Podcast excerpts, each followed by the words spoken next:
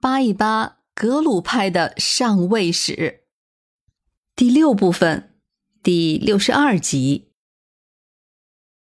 随着五世达赖和固始汗的册封，整个西藏除了阿里地区因为古格王国的乱局还有些动荡之外，卫藏、康区和安多的政局总算是稳定下来了。这是两百年来罕见的局面。但是，看着一片的繁花锦簇之下，也是不可避免的暗流涌动。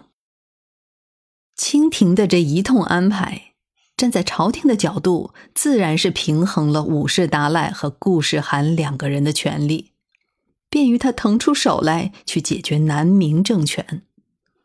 但是，这在一定程度上也诱发了五世达赖和顾世汗之间。还有格鲁派和和硕特部之间的矛盾。顾始汗热衷藏传佛教格鲁派不假，但他毕竟是一位政治人物，而且是非常睿智、非常成功的一个政治人物。他能创造出一个差不多有两百万平方公里、这个地域辽阔的和硕特汗国，自然不会是等闲之辈。因此，在他对格鲁派的敬仰之下，还是有诸多的政治手段的。首先说，他要拥兵自重，这是政权稳固的核心和关键。在这一点上，他绝对不会犯错误的。在平定了藏巴汗及其一众的追随者之后，虽然大部分蒙古的兵丁是回到了青海。但是，顾世汗还是在西藏留下了相当规模的队伍，并且仿照着满人体制编为了蒙古八旗，就驻牧在藏北的达木。这也就是达木蒙古八旗的发源。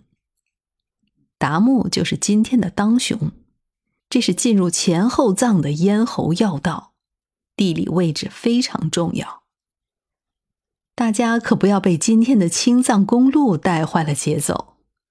在清代之前，甚至在此后差不多的两百年里，进入西藏都是要走彭波一线的，也就是今天的林州线。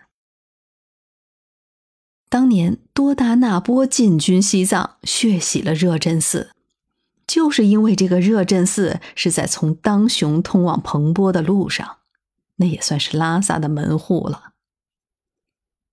从当雄还可以直接进入后藏，不过是从羊八井开始走今天的三零四省道的。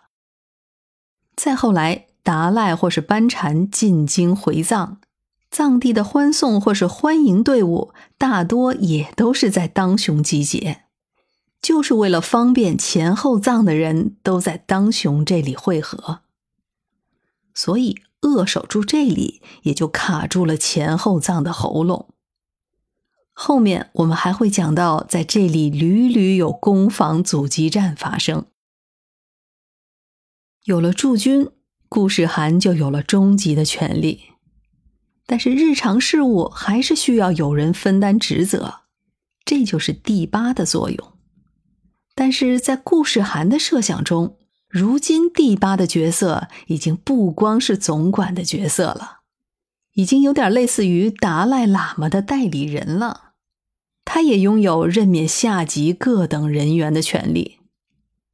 也许是为了有所区别，所以这个岗位就被称作为了帝司。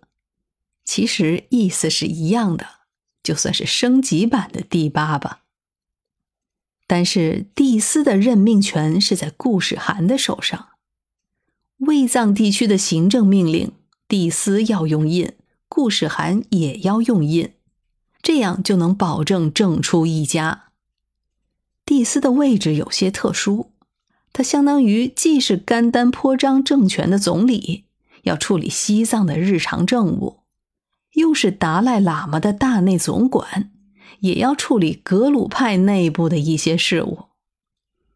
第一任的帝司就是索南饶丹，他最初就是哲蚌寺的强左，那也差不多算是哲蚌寺的第二或是第三号的人物了。所以他在教派内部的地位也非常的显赫。他应当算是顾世涵的铁杆同盟军，这应该也是顾世涵选择他的最重要的原因吧。藏巴汗时代，西藏的政治中心实际上是在日喀则的，这也是仁蚌巴家族和藏巴汗家族共同经营的结果。顾世涵灭掉藏巴汗之后，开始也是待在日喀则的，拉萨那边是交给帝司索南群培打理。布达拉宫和大昭寺重修之后，他也建了个官邸。这才搬回了拉萨，并且就在那里终老。自此，拉萨就重新成为了西藏的政治中心。青海是顾世涵的大本营。顾世涵让他的十个儿子分别注目，最终形成了所谓的青海八台集。所谓八台吉，就是八个儿子形成的小一些的头领。本来顾世涵是有十个儿子的，除了这八个，剩下的两个，一个是长子达延厄齐尔，也就是后来的达延汗，他的这一支一直担任和硕特的汗王，基本上重心就是在西藏。